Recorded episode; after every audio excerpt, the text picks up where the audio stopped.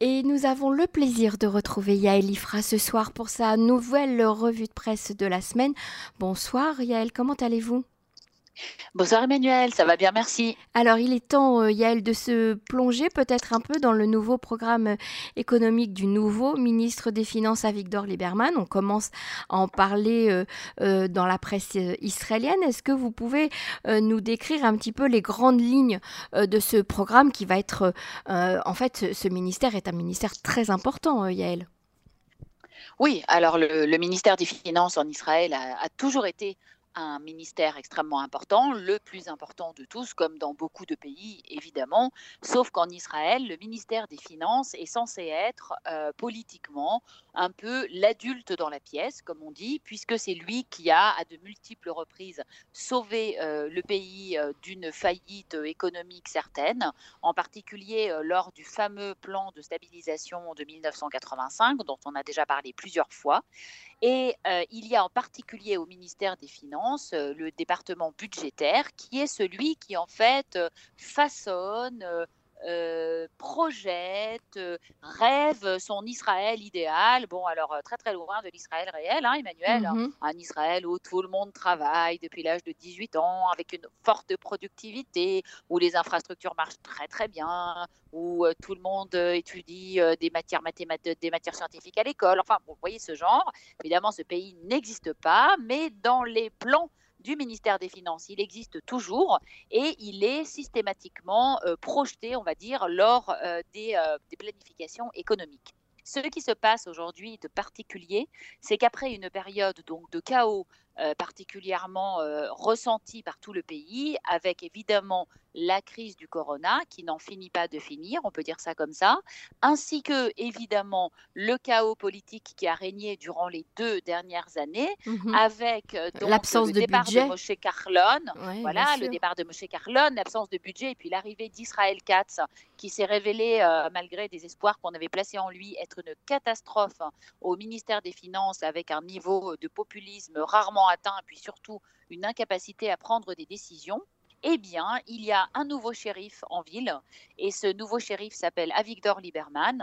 Euh, lors des négociations de la coalition, Avigdor Lieberman n'a finalement pas, on l'a pas beaucoup entendu. Je ne sais pas si vous vous souvenez, Emmanuel, mais on mhm. parlait beaucoup de Naftali Bennett et de Yair Lapid, et puis euh, des exigences d'Ayelet Chaked, et puis euh, de, de tous les autres partis. Et Israël Beteinou, bien lui, il était rentré en premier dans la coalition. Et puis, il s'était euh, bloqué les postes qu'il voulait, puis on n'en parlait pas trop. Bon, on disait, bon, bah voilà, Victor Lieberman, il fait pas d'histoire, etc. Sauf que à Victor Lieberman, eh bien, il s'était tout simplement réservé la part du lion et il a euh, non seulement obtenu le ministère des Finances, bon ça on le savait déjà, mhm. mais également, chose inédite en Israël qui n'est jamais arrivée la commission des finances. Le ministère et la commission ne sont jamais dans les mains du même parti d'habitude, pour des raisons assez évidentes, euh, pour de, pouvoir rééquilibrer un peu les forces. Elle a également obtenu le ministère de l'Agriculture, ainsi qu'une commission dont on va énormément parler dans les mois à venir, qui n'a pas encore été montée, qui s'appelle la commission euh, des réformes ou la commission des infrastructures nationales. On ne sait pas encore comment elle s'appellera. Et en gros, il a reçu les clés de l'État. Avigdor Lieberman est le nouveau patron.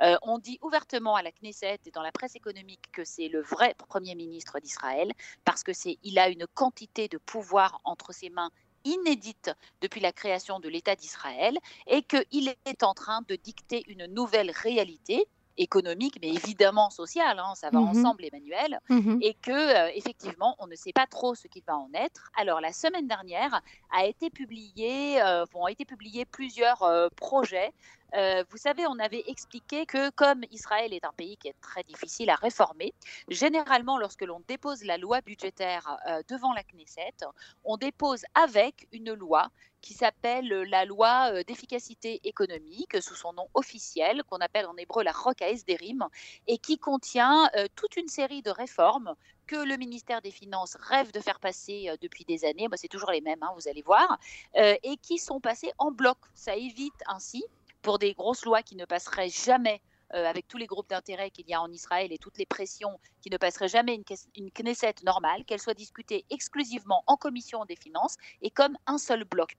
Et beaucoup de grosses réformes en Israël ont été passées sous la forme de cette loi. Alors l'édition, euh, le cru 2021 de, la, de cette fameuse loi d'efficacité économique est particulièrement gratiné et Avigdor Lieberman n'y va pas avec le dos de la cuillère. Donc il faut expliquer qu'en gros, il applique une idéologie héritée euh, bah, des ex-pays de l'Union soviétique, hein, il faut quand même expliquer, assez libérale, mais pas pour autant libertarienne, certainement pas sociale, et en tout cas, toute concession sociale qui est donnée à quelqu'un quelqu'un d'autre doit payer en face. Hein. Il n'y a pas de cadeau gratuit mhm. avec Avigdor Lieberman. Euh, donc on commence bah, par exemple bah, avec une mesure qui va être extrêmement impopulaire mais qui fait très très plaisir aux importateurs, euh, pardon, aux industriels israéliens. On en avait parlé. Probablement l'annulation de l'exemption de TVA pour les achats en ligne euh, de moins de 75 dollars. Hein. Mhm. Donc, une mesure qui avait été décrétée par Moshe Carlon afin de pouvoir encourager la consommation et surtout la concurrence pour faire baisser les prix euh, euh, des, producteurs, enfin des enseignes israéliennes. Donc ce euh, c'est pas un gros coup, hein, c'est quasiment rien. Hein. Et ben Avigdor Lieberman lui a décidé de le supprimer. Un sujet extrêmement controversé en Israël, l'augmentation de l'âge de la retraite pour les femmes qu'on échoue à faire passer depuis déjà plus de dix ans parce que personne n'arrive à arranger entre guillemets cette réforme mmh pour que les femmes les plus défavorisées, toutes celles qui travaillent dans les métiers euh, de la maintenance, de l'entretien, euh, dans les usines, ne soient pas pénalisées puisqu'ici il n'y a pas de clause pénibilité. Euh, donc elle a échoué. Moshe Gafni qui dirigeait la commission des finances, il s'est opposé pendant des années. Voilà qu'Avigdor Lieberman nous l'a ramené sur le devant de la scène et elle va passer très probablement. Il y a également euh, tout un volet sur la libéralisation des importations que je demande à voir, Emmanuel. Hein. Adoption des normes européennes, euh, adoption de tous les standards européens, suppression des autorisations d'importer, tout soit, doit être déclaratif. Alors, je vous rappelle hein, les au moins 4, 5, 6, 7 items qu'on a fait sur ce sujet euh, mmh depuis qu'on a commencé nos émissions ensemble, où j'annonce à chaque fois la libéralisation qu'on ne voit pas encore. Hein. Ce matin, j'ai encore photographié chez Rami Lévy un magnifique tube de dentifrice à 29 shekels. Donc, euh, on va voir ce que ça va donner. J'y crois encore, euh, j'y crois très très peu. Il y a euh, dans cette fameuse loi le mot, comment on dit ça Excusez-moi, je retraduis de l'hébreu. retrait des obstacles, au retrait des obstacles ou, ou ou euh, abaissement des obstacles à l'importation, abaissement des obstacles de la bureaucratie, dont un ami m'a dit qu'il a compté que ça revenait 55, 55 fois simplement. Donc une obsession de vouloir mettre à bas la bureaucratie, sauf que la bureaucratie, ce n'est pas que la bureaucratie, c'est ce qu'on appelle la régulation. La régulation, Emmanuel, c'est ce qui nous protège, c'est ce qui mhm. fait qu'on ne peut pas nous vendre n'importe quel médicament, c'est ce qui fait qu'il y a des standards de sécurité.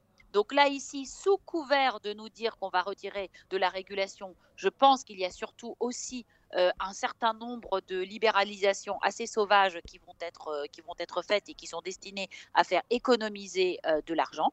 Alors, il y a également quand même tout un projet fabuleux de numérisation de tout le gouvernement. Figurez-vous, Emmanuel, qu'en 2021, eh bien, les ministères gouvernementaux seront obligés d'avoir un mail pour que vous puissiez leur écrire. Vous ne pourrez plus envoyer de fax, Emmanuel, vous allez regretter, hein, parce que vous, vous vous servez de votre fax tous les jours pour écrire au ministère. Mais Qui a encore un fax, Yael? À, à, part la, à, part la, poste peut-être, mais qui a encore un fax? Ah bah voilà, bah voilà. Euh, bon, évidemment, le plus gros projet, c'est, euh, il faut quand même en parler parce que c'est très très important, j'arrête mon ironie, euh, c'est la mise en place du projet du métro sous forme de loi et non plus simplement sous forme de projet national parce que ce projet de métro qui est extrêmement important parce qu'Israël est en retard de façon très grave sur les infrastructures et le seul qui peut nous sauver d'une situation catastrophique de perte de PIB de l'ordre de 40 milliards de shekels tous les ans, de perte d'heures sur la route et que comme on l'a confié à des sociétés, euh, chaque, euh, des sociétés gouvernementales qui ne savent pas gérer des projets de cette envergure, il a déjà pris pratiquement deux ans de retard. Donc, on va faire passer sous forme de législation avec un système de partenariat public-privé, d'après ce que j'ai compris, mais c'est pas encore très très euh, très très clair, tout ce projet de métro afin de l'accélérer. Donc ça, c'est plutôt Donc ça, ça c'est une coopération entre le ministère des Transports et le ministère des Finances alors? Exactement, avec, euh, avec des sociétés privées qui vont euh, participer. Mhm. Et puis, une fois de plus, eh bien, on revoit toujours les mêmes réformes qui reviennent, euh, comme l'arlésienne à chaque fois. Alors, là, l'auto autorise, enfin, la, la, possibilité de monter une société avec un one-stop shop, c'est-à-dire un seul endroit où on ferait toutes les autorisations, puisque vous savez qu'Israël est un des pays où c'est le plus compliqué de monter une entreprise. Mhm. Mais ça, ça fait déjà dix ans qu'on nous en parle, on ne l'a toujours pas vu beaucoup, beaucoup, beaucoup de choses sur les transports en commun, mais aussi euh, très bienvenu tout un euh, projet de rééquilibrer euh, l'équilibre des forces entre médecine privée et médecine publique en obligeant les hôpitaux qui obtiennent des licences pour faire des opérations, des opérations chirurgicales hôpitaux privés euh, à payer une licence et aux médecins à travailler un certain nombre d'heures en public et pas seulement en privé. Donc il y a quand même des choses très très bien, une réforme de la, de la pharmacie qui est aussi un, quelque chose de problématique. Euh, et puis euh, dans le domaine du travail, la suppression du Réchoute la cas l'équivalent de la NPE, la fusion de tous les services en un seul, la promotion des formations professionnelles. Mhm. Enfin, vous avez vu, on, en avait parlé assez on en a parlé, de ce mhm. gâchis de cette période du corona qui a été complètement gâchée. De la réinsertion professionnelle, en fait, oui. Tout à fait, exactement. Donc évidemment, ce sont tous les rêves du ministère des Finances qui voudraient évidemment faire rentrer sur le marché du travail les populations arabes et ultra-orthodoxes avec euh, des taux d'activité beaucoup plus élevés, qui voudraient augmenter la productivité du travail. C'est dit en toutes lettres. La productivité d'Israël est beaucoup trop basse, elle est 30% en dessous de celle des pays de l'OCDE, il faut l'augmenter. Évidemment, il n'est mentionné nulle part dans cette loi de réforme économique, des réformes sociales, comme par exemple peut-être la baisse de la durée du travail, quasiment la plus élevée euh, euh, des pays de l'OCDE, ou peut-être euh, cette histoire des six jours de congés par an, vous savez, dont on nous avait parlé, que Lieberman a présenté puis qui a aussitôt disparu. C'était six dimanches par an pour permettre aux gens de faire des choses qu'ils ne peuvent pas faire autrement, mmh euh, qui, peuvent pas faire Shabbat et d'aller mmh voilà d'aller consommer essentiellement. Hein, voilà, mmh mais enfin c'était que ça pouvait quand même être quelque chose de bien. Donc cette réforme a été proposée et retirée. Bon, mais vous savez que Lieberman est également parallèlement en train de négocier ce fameux package deal social. Donc finalement, il y a beaucoup de changements. Certains vont dans le bon sens, mais il faut quand même espérer qu'on ne va pas euh, traverser une nouvelle purge euh, ultralibérale en Israël au moment où, je le rappelle, aux États-Unis d'Amérique, qui ne sont pas exactement l'Union soviétique, le président Biden a déclaré et a sonné la fin de l'ère ultralibérale du capitalisme pur et dur et a dit qu'il était temps de retourner à quelque chose de plus raisonné, que le déséquilibre entre les entreprises et les salariés n'a que trop duré qu'il faut absolument faire profiter les citoyens des fruits de la croissance, alors qu'on sait qu'en Israël, c'est exactement le contraire qui s'est produit. Nous avons nous aussi vécu ce tournant ultralibéral, nous avons nous aussi vécu cette augmentation des inégalités, mais Avigdor Lieberman ne semble pas être lui sur le chemin de faire un mea culpa quel qu'il soit, mais au contraire d'augmenter encore le rythme de la coercition pour obliger les personnes qui ne se conduisent pas comme on le veut à le faire, c'est-à-dire à travailler essentiellement, hein, la valeur travail étant ultime. Hein. ça nous rappelle euh, les années un peu Sarkozy en France, sauf qu'Israël, c'est plus compliqué que ça. On va en parler dans, le deuxième sujet. Hein. Euh, et je ne sais pas exactement ce qu'il va en être euh, des véritables réformes. Quelles vont, être les réformes qui vont passer? Parce que pour l'instant, tout est en négociation auprès des ministères. Donc on se tiendra au courant. Et dès le mois de septembre, quand la loi budgétaire sera déposée, on saura ce qu'il en est vraiment. Mais en tout cas, la direction est claire et Avigdor Lieberman est en fait l'homme le plus puissant d'Israël aujourd'hui. Yael, euh, est-ce qu'on on peut comparer le, programme économique qui a été proposé par Naftali Bennett, le Premier ministre, lors de la campagne électorale, et le programme économique d'Avigdor Lieberman, ou pas du tout? Il y a des éléments qui se retrouvent, puisque derrière, il y a ce fameux think tank euh, ultralibéral qui s'appelle le Forum Coelet, qui conseille euh, Naftali Bennett et qui lui a donc soufflé, on va dire comme ça, tout le programme Singapour euh, et euh, qui conseille également beaucoup de, personnes qui travaillent au ministère des Finances. Ça, on le sait quand on travaille avec eux. cependant, il y a quand même des aspects qui, sont, sont, qui, laissent un État très fort, alors que le, le Forum Coelet, pour eux, c'est, ils visent à démanteler l'État. Oui, on retrouve des mesures comme par exemple la, délégation de l'autorité, donner plus d'autorité euh, de compétences au ministère, au directeur d'école. Mais par exemple, il n'y a rien dans la réforme euh, de, des collectivités locales qui est quand même très souhaitable de leur donner plus de pouvoir, qui n'est prévu. Oui, il y a des points communs, mais ce n'est pas le programme de Naftali Bennett du tout. Alors pour, euh, pour en venir au, sujet qui a fait couler euh, beaucoup d'encre et qui a fait vraiment ruer dans les brancards hein, ces derniers temps, peut-être parce que les gens n'ont pas très bien compris euh, l'objet de, cette loi, c'est ce qui concerne les crèches pour les parents dont les, deux parents ne travaillent pas. Yael, est-ce que vous pouvez un petit peu plus nous expliciter ce projet de loi d'Avigdor Lieberman alors, c'est une simple mesure et pas un projet de loi, mais ce qu'il faut expliquer, en fait, c'est qu'il y a deux aspects. L'aspect euh, principal, évidemment, c'est l'aspect politique. Euh, Avigdor Lieberman a ainsi, une fois de plus, comme je l'ai dit au début, sonné la fin de la récré pour euh, les populations ultra-orthodoxes qui sont depuis 15 ans euh, au pouvoir avec, qui étaient depuis 15 ans au pouvoir avec Benjamin Netanyahou et qui avait été très, très, très largement favorisés par toutes sortes de mesures et essentiellement par des budgets colossaux qui leur ont été accordés. Et donc, mm Lieberman a quand même, je vous le rappelle, fait campagne quatre fois de suite sur ce sujet. Donc, il ne peut pas ne pas contenter son électorat. C'est une mesure qui a été soufflée par le fameux forum Coelet dont on vient de parler. Euh, ça, c'est une première chose. La deuxième chose, c'est que ce n'est pas euh, pour autant une mesure discriminatoire, comme on l'a dit. Ce n'est pas pour autant une mesure scandaleuse. C'est une mesure euh, qui, qui tombe sous le sens pour tout pays qui repose sur un système démocratique dans lequel les citoyens payent des impôts et reçoivent des services. L'État se doit certes de les protéger, mais en Israël, on a bien compris qu'on s'est retrouvé dans une situation où l'État subventionne le fait que des pans entiers de la population ne travaillent pas. Or, ce qui n'était pas du tout problématique tant que les populations ultra-orthodoxes ne représentaient pas un pourcentage élevé de la population, est devenu particulièrement critique, puisqu'aujourd'hui on est à 13 à 14% de la population, et on estime qu'en 2050, ce sera plus de 30 de la population. Un Israélien sur trois sera ultra-orthodoxe. Et si on conserve ce système qui consiste à payer en quelque sorte les gens pour qu'ils ne travaillent pas, eh bien, on se rend bien compte que le PIB, le produit dégagé par la population qui travaille, ne suffira tout simplement pas à, à, soutenir et à nourrir le système de l'État-providence qui, lui, profite à tous. Et évidemment, euh, la, la, proportion de la population qui travaille et qui paye des cotisations sociales et qui paye des impôts ne suffira pas. Donc, on le sait, les démographes le disent, les sociologues le disent, ce n'est pas un point politique, c'est un point de statistique. Hein. Il n'y a rien mhm. à faire. Les chiffres on, rappelle que c'était euh, que c'était une mesure prise par euh, David Ben Gurion euh, au départ pour en faveur de la de la population orthodoxe qui ne représentait pas autant à l'époque.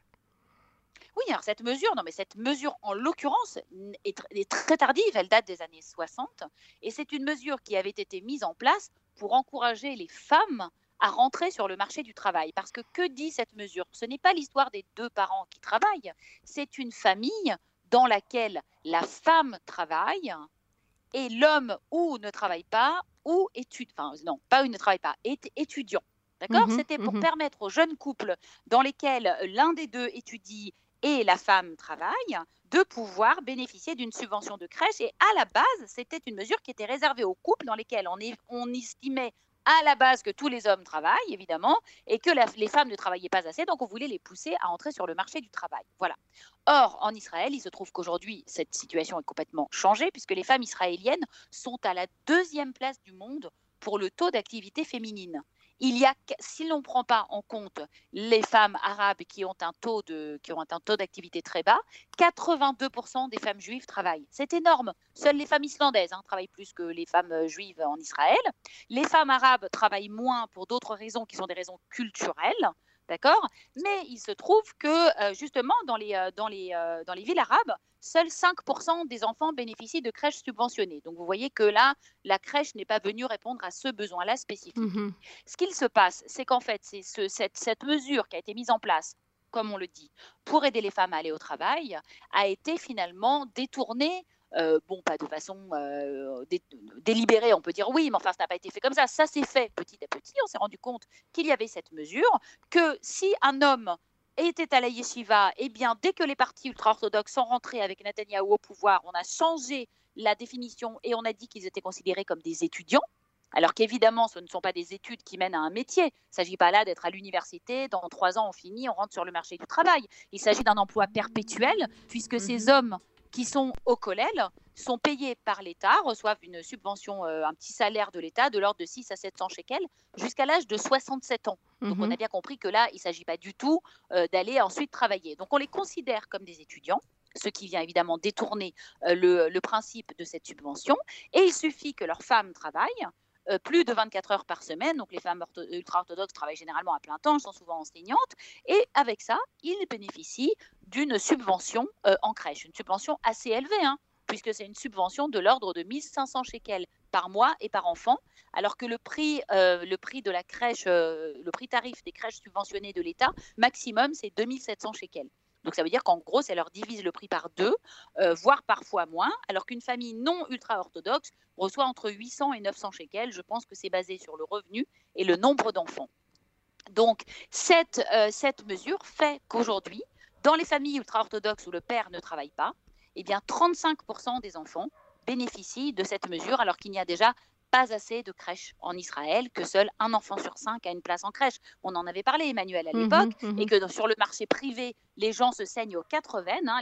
les, crèches coûtent parfois 4 000, 5 000 séquelles quand ce ne sont pas des crèches euh, dites municipales ou des crèches dites d'État. Donc on peut comprendre que l'incitation ne doit pas être dirigée vers des personnes qui vont l'utiliser à vie pour ne jamais travailler, mais que cette incitation doit être dirigée vers les populations faibles, avec des femmes qui ne travaillent pas ou qui travaillent peu ou qui travaillent à temps partiel et pour qui la garde des enfants, on le sait, est un casse-tête. On le sait très bien que quand on est caissière, que quand on travaille le soir, que quand on travaille en, en 3-8 ou en usine, faire garder ses enfants, c'est extrêmement compliqué. Et que donc cette mobilisation, entre guillemets, des places de crèche par les populations ultra-orthodoxes, c'est compliqué. Ça pose un mmh problème assez injuste. Elles ne sont en plus pas situées dans les bons endroits. Bon, ça, on a très très bien compris. Et donc, en fait, ce qui se passe, c'est que Avigdor Lieberman a voulu faire ça pour, euh, comment on dit ça, plaire à son électorat, mais c'est mhm. évidemment pas comme ça qu'il faut faire les choses. Oui, il faut faire rentrer les hommes ultra-orthodoxes sur le marché du travail. Ce modèle euh, qu'on a mis en place en Israël avec des gens qui ne travaillent pas à vie est évidemment pas du tout euh, gérable et il va entraîner le pays vers le bas. Le niveau de vie va mécaniquement baisser à partir de à peu près dans une dizaine d'années. Euh, si la productivité du travail est si basse en Israël, c'est aussi pour cela. Et donc évidemment, c'est une mesure qui a été comprise comme une mesure discriminatoire. Elle est évidemment destinée à obtenir un résultat et à créer un électrochoc. D'ailleurs, elle vient d'être repoussée de deux mois pour laisser euh, la place à la ministre du Travail, Orna Barbivaille, de proposer des solutions de travail ou de formation, professionnelle. Mhm. Mais il est évident que tant que les ultra-orthodoxes ne seront plus au gouvernement, on ne sait pas pour combien de temps, évidemment, ces mesures-là vont se développer de la même façon que quand ils étaient au gouvernement, de très, très, très nombreuses mesures ont été prises en leur faveur avec beaucoup de budget et que ce contrebalancier euh, ne pouvait que se produire. Je ne sais pas avec quelle efficacité. Ce qu'il faut surtout, c'est que ces personnes aillent travailler au moins à mi-temps et qu'on ne peut pas se reposer uniquement sur l'État en attendant euh, qu'il pourvoie aux besoins de familles très nombreuses. Hein. je rappelle, 6 enfants et demi par femme, un taux de natalité égal à celui du Nigeria. Euh, dans mhm. la population ultra-orthodoxe israélienne. Donc il est évident que cette, euh, cette, cette évolution doit être amorcée. Maintenant, le gouvernement doit faire preuve d'intelligence, de sensibilité, de compréhension, y mettre des spécialistes et faire les choses comme il le faut et pas forcément de cette façon brutale, mais comme je l'ai dit, très politique. Mhm. Et surtout dans l'intérêt général de la collectivité. Merci euh, beaucoup Yael Lifra pour euh, cette revue de presse euh, économique passionnante comme toujours. On vous retrouve la semaine prochaine. Merci. Merci Emmanuel.